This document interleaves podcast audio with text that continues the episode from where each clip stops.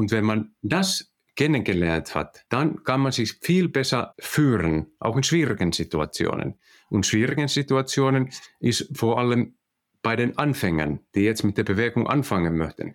Da bedeutet Anfangen eigentlich Stress. Kann ich das überhaupt? Ich kann, ich habe noch nie gemacht und so. Wenn ich aber die eigenen Stärken kenne und auch die möglichen Stolpersteine, kann ich dann die möglichen Stolpersteine schön umwandeln, umfahren. Seinen eigenen Körper verstehen und sich dadurch im eigenen Körper wohlfühlen. Und das mit der eigenen Wunschfigur, ganz ohne physische Schmerzen oder mentaler Unzufriedenheit. Wünsche, die dir das ganzheitliche Verständnis über das System Körper mit all seinen Einflussfaktoren ermöglichen kann. Doch wie nehme ich ohne Verzicht und Jojo-Effekt ab? Wie baue ich Muskulatur auf und wie werde ich meine physischen Schmerzen los? Wie schafft man es als vielbeschäftigte Person, seine Performance, Kraft und Ausdauer zu steigern, ohne viel Zeit und Ressourcen zu investieren? Diese Fragen und mehr beantwortet dir der TÜV-zertifizierte Personal Trainer David Bachmeier hier in der Körperkodex. Durch Zusammenarbeit mit über 240 Klienten und seinen eigenen Leidensweg nach der Diagnose Sportinvalide durch Rheuma weiß er genau, an welchen Stellschrauben gedreht werden muss, um auch dich an dein Ziel zu bringen. Bevor es losgeht, noch ein kleiner Hinweis. In diesem Podcast geht es nicht um Krankheit, sondern um Gesundheit. Aus diesem Grund beinhaltet dieser Podcast in keiner Weise eine medizinische Beratung oder ersetzt diese in irgendeiner Weise. Und nun, ohne viele weitere Worte, los geht's!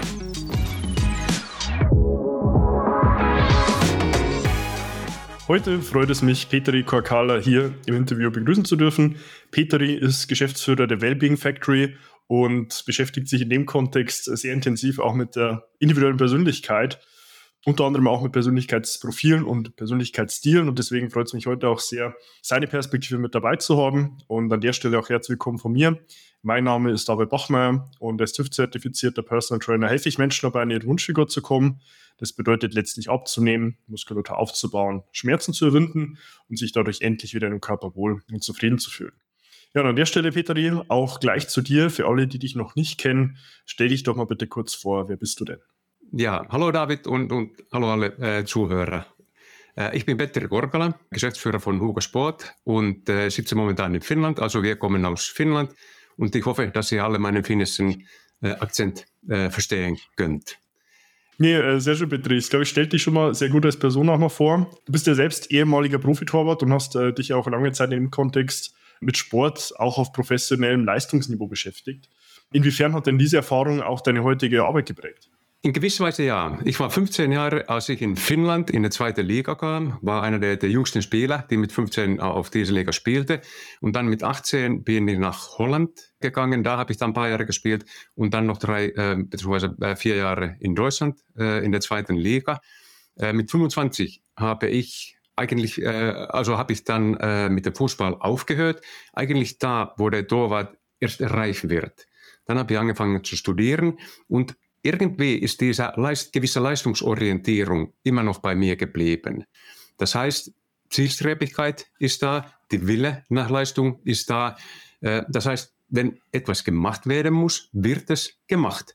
Und die Erwartungen äh, für sich selbst sind hier und da dann ähm, recht hoch manchmal ein bisschen, vielleicht sogar ein bisschen zu hoch. Ja, hier und da dürfte man ein bisschen milder mit sich umgehen.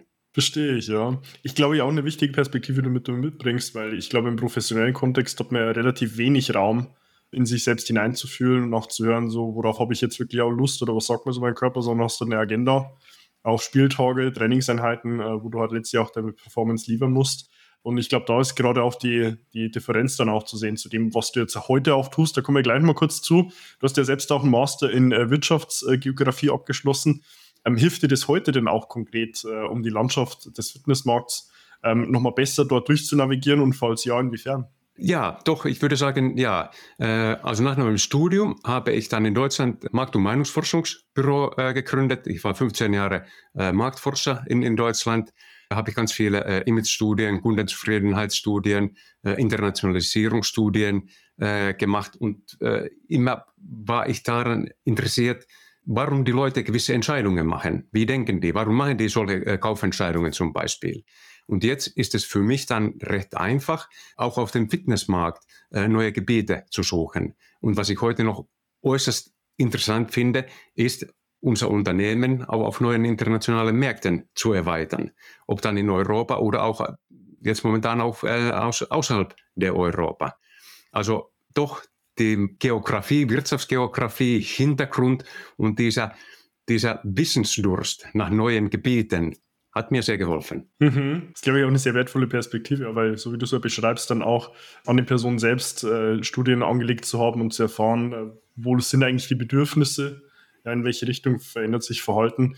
Also, glaube ich, heute aktueller denn je, auch in immer kürzeren äh, Kadenzen gegeben, als es vielleicht jetzt noch vor 10 oder 15 Jahren der Fall war. Deine Firma, um da vielleicht wieder auf den Bogen dann zu schlagen, trägt ja auf den Namen der Wellbeing Factory. Was macht ihr denn eigentlich konkret? Ja, also wir sind ein eine Beratungs- und eine Schulungsunternehmen auf dem Gebiet des Wellbeings. Äh, wir haben eigentlich zwei äh, Standbeine. Wir machen Business Coachings, wo dann auch die, dieser Wellbeing Blickwinkel drin ist. Äh, wir schulen viele Vorgesetzte, also Chefs, und oft ist diese Arbeitsweise um deren so gestresst, die haben lange Tage äh, und die achten nicht immer auf sich selbst. Das heißt, meine Kollegin macht dann Business-Schulungen, äh, Business-Coaching mit diesen Leuten und ich komme dann mit diesen Wellbeing-Sachen dazu. Das ist also ein Standbein.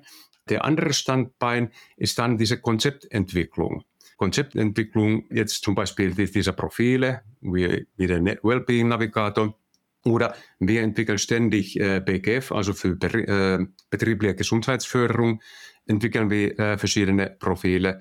Und wir schulen auch dann Leistungssporttrainer, äh, Personal Trainer in Anwendung unserer Konzepte und Profile. Und da sind wir auch in erster Linie in dem mentalen Bereich tätig. Also wir schulen jetzt nicht äh, in den physiologischen Sachen. Da sind die Personal Trainer schon, schon sehr gut ausgebildet. Also wir bringen dann schon äh, Zusatz gewürzt an die Sache. Mhm, verstehe ich, ja, glaube ich, trifft es ganz gut. Vielleicht in dem Kontext ist wahrscheinlich Wellbeing jetzt im englischen Sprachraum geläufiger wie im deutschsprachigen das Wohlbefinden. Wie würdest du das so im Deutschen definieren? Also was zählt da für dich äh, dazu zu Wohlbefinden? Weil es an sich ein sehr großer Term, eine sehr große Aussage an sich. Eben ja, also was wir heute machen, also in erster Linie sprechen wir dann von der physischen Wellbeing. Das heißt Bewegung, Ernährung und Erholung. Aber im gesamten Bereich, da sind wir dann in den Business äh, Coachings ein bisschen mehr drin. Da ist auch zum Beispiel die Sozi soziale äh, Wellbeing oder Wohlbefinden ein sehr wichtiges Thema. Äh, dann in, in Wellbeing gehören auch dann finanzielle Sachen und, und andere Sachen. Also man hat fünf äh, Pfeiler des Wellbeings. Aber mhm. wir konzentrieren uns, uns, in erster Linie auf die physische Wellbeing. Mhm, verstehe ich. Das ist, glaube ich, eine wichtige Perspektive, ja, weil, wie gesagt, Wohlbefinden, glaube ich, im deutschen Sprachgebrauch sehr selten anzutreffen. Du sagst ja in dem Kontext auch, jeder ist sportlich. Ja, ähm, vielleicht für den einen oder anderen, der das jetzt an der Stelle hört oder sieht, ähm, will sich jetzt vielleicht nicht jeder Couch Potato angesprochen fühlen.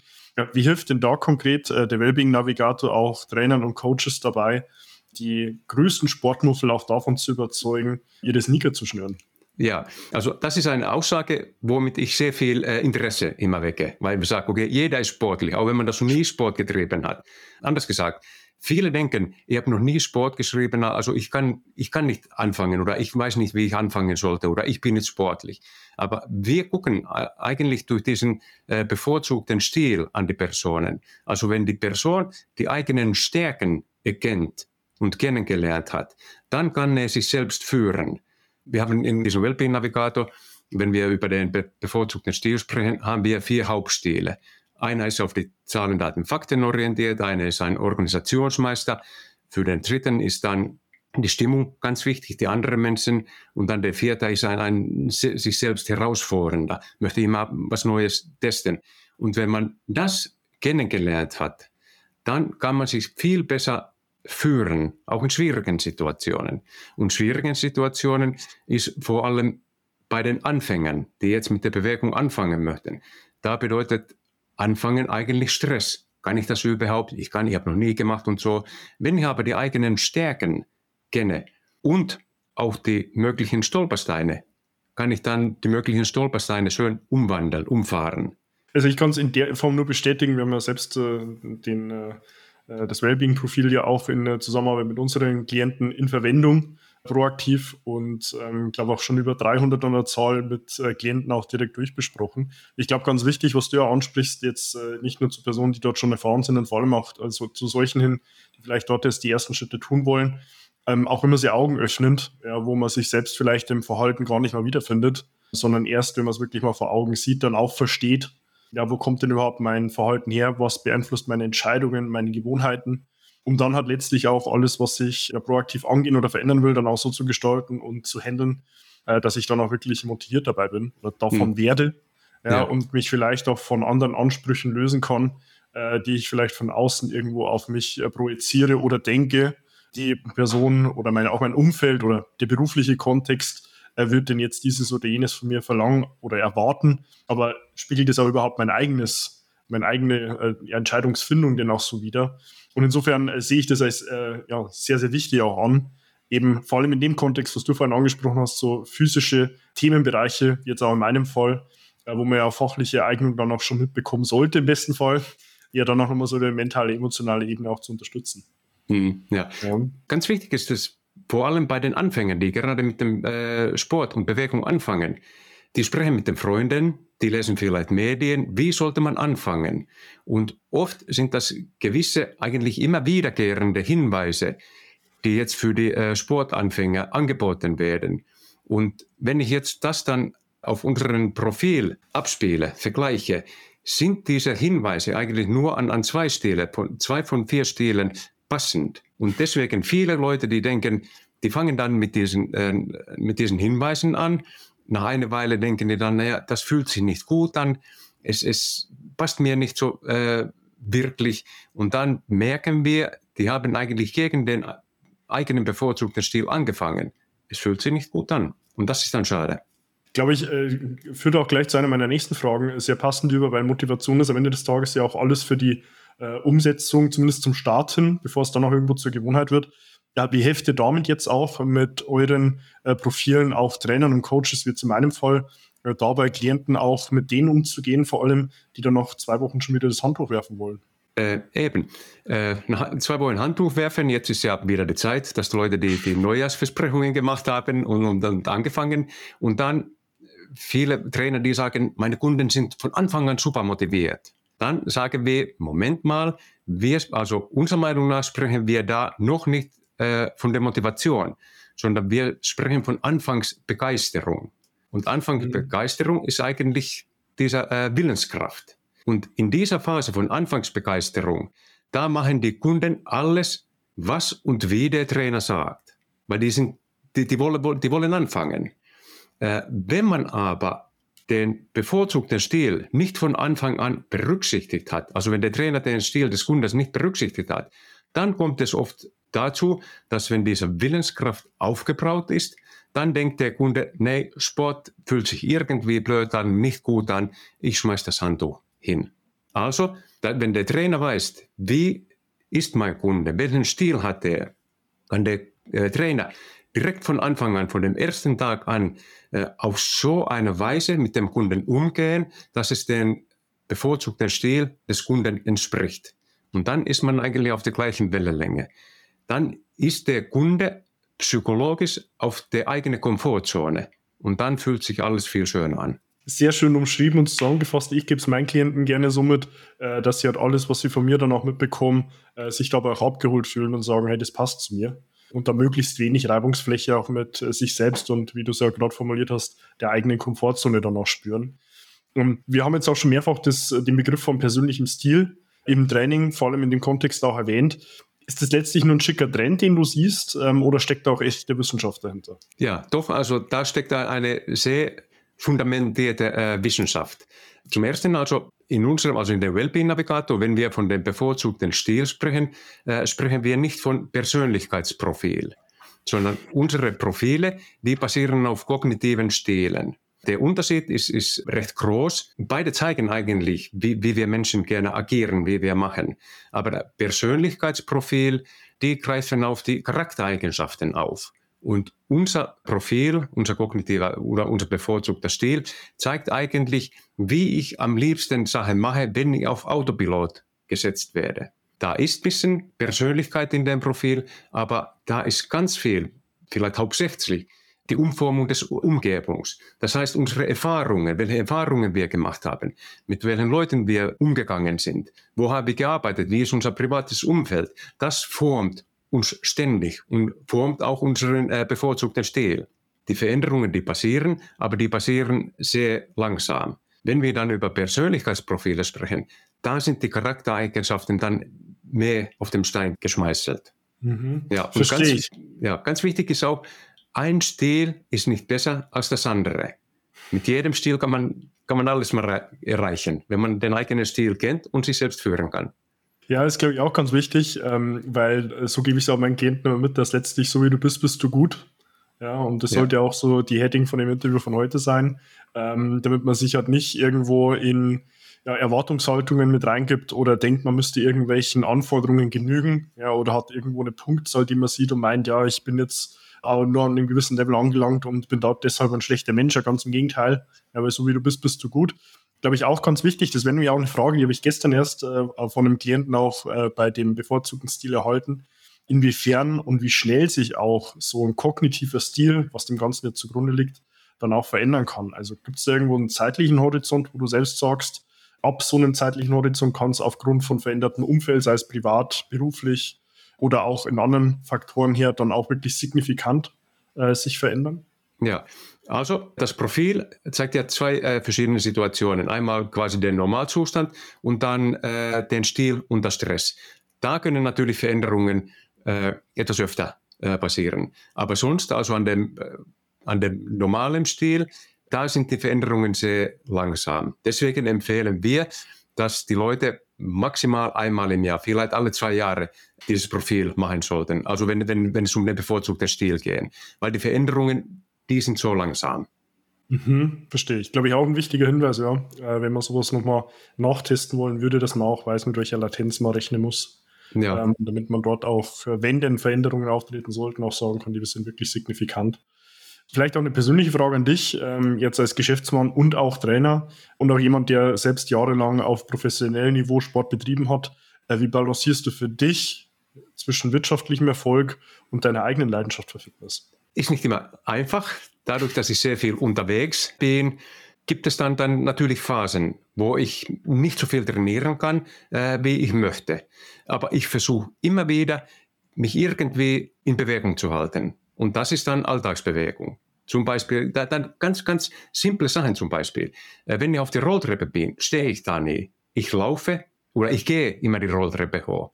Wenn ich unterwegs bin, äh, im Hotel oder, so, habe ich entweder meine Schwimmhose äh, dabei, die nehmen nicht viel Platz mit, oder irgendwie ein, ein, ein äh, Übungsband. Ich gehe auch ganz viel äh, spazieren, ganz flott spazieren, also immer versuchen, in, äh, in Bewegung zu bleiben. Mhm. Und natürlich Oft bin ich dann den ganzen Tag am PC, wenn ich einen Bürotag habe.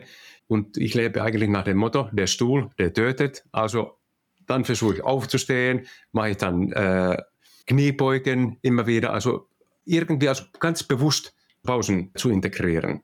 Mhm. Und wenn ich dann wieder Sport treiben kann, ich bin ein gelber Typ, äh, also jemand, der, der von, von, von allem Neuen äh, äh begeistern äh, sich lässt, alles testen möchte, dann, wenn irgendwie was Neues kommt, will ich natürlich testen, ob ich dann unterwegs bin oder, oder zu Hause. Mhm, verstehe ich. Glaube ich auch wichtig, was du mitgibst, ähm, auch im Alltag die Möglichkeiten zu suchen. Ich erinnere mich da zurück an äh, unsere Sportlehrerin im Abitur, ähm, die uns immer böse geschimpft hat, wenn wir uns auf der Rolltreppe nur hingestanden haben, anstatt die Treppen zu nehmen. Und ja, meinte, ja. Bewegung, den Krieg, den gewinnt man vor allem auch im Alltag. Ja, also ja. Deswegen fühle ich. 98 Prozent der Leute, die stehen auf der Rolltreppe ja. Wohl wahr, wohl ja. wahr. Also da gibt's so, glaube ich, könntest du auch nochmal eine separate Verhaltensstudie machen. Ja, Wie viel ey. Prozent der Personen ja. sind da auf einer Rolltreppe, die stehen oder gehen? Genau, ähm, ja. So in dem Kontext vielleicht auch ganz äh, interessant noch, ähm, aus deiner äh, jahrelangen Erfahrung jetzt äh, persönlich heraus, was denkst du, ist die eine Sache, wenn man es auf eine reduzieren kann, die viele Trainer und Coaches in ihrer Arbeit am Menschen nicht beachten, aber die sie definitiv tun sollten? Ja, also wir sind in mehreren Personal Trainer Ausbildungen hier in Finnland äh, als Teil. Also wir coachen die auch, wenn es dann, dann um, um diesen bevorzugten Stil geht. Und die meisten Trainer, die sind sehr gut ausgebildet. Die, die bilden sich auch ständig, ständig weiter. Wo und sind selbst auch sehr aktiv. Wo dann eine ganz große Lücke ist, ist bei der Denkweise. Also ich merke immer wieder bei diesen Schulungen, dass die Trainer recht große oder teilweise sehr große Schwierigkeiten haben, sich auf das Denkweise eines Nullbewegers oder Nichtbewegers, wie wir das in Finnland nennen, sich zurückzusetzen. Es ist, ja, weil die selbst so aktiv sind.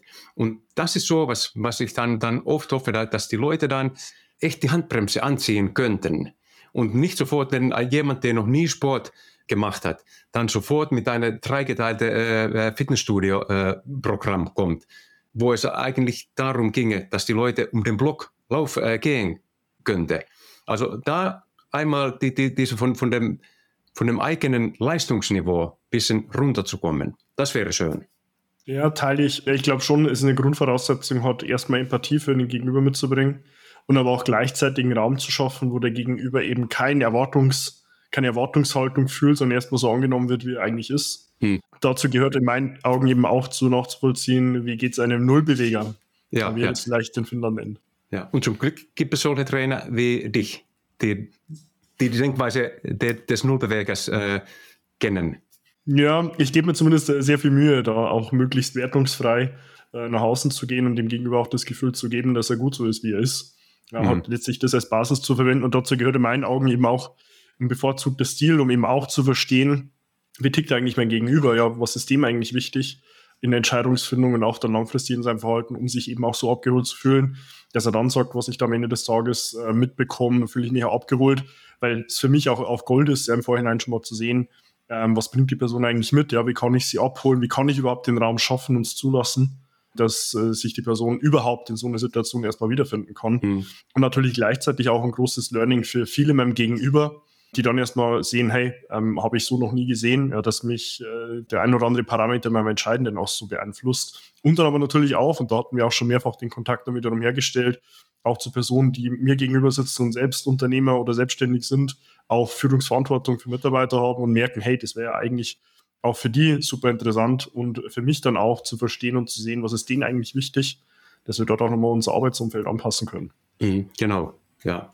So, deswegen kann ich da in dem Fall teilen, wenn du da jetzt heute mal perspektivisch in die Zukunft blickst und dich mal fünf Jahre in die Zukunft bringst und blickst von diesem Zeitpunkt in fünf Jahren in der Zukunft nochmal zurück was müsste in diesen fünf Jahren von heute weg passiert sein, damit du selbst als Peter die sagen würdest, das waren erfolgreiche fünf Jahre?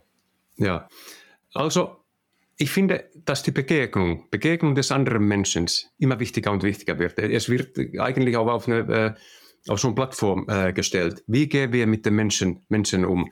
Und für mich wäre es super schön. Also dann würde ich sagen, okay, jetzt haben wir, haben wir äh, Erfolg, echt, echt super gehabt, wenn immer mehr Trainer äh, so denken würden wie du, dass die den, den Kunden persönlich begegnen würden, den bevorzugten Stil des Kunden berücksichtigen würden, einmal den eigenen Stil kennen und dann den, äh, den Kundenstil berücksichtigen, äh, berücksichtigen würden und dann die Arbeit, die, diese Kundenbeziehung so laufen lassen würden dass die sich auf die gleiche Wellenlänge treffen. Weil eigentlich sprechen wir vom äh, Personal Training und es ist nichts Persönlicheres, als den Gegenüber richtig zu begegnen.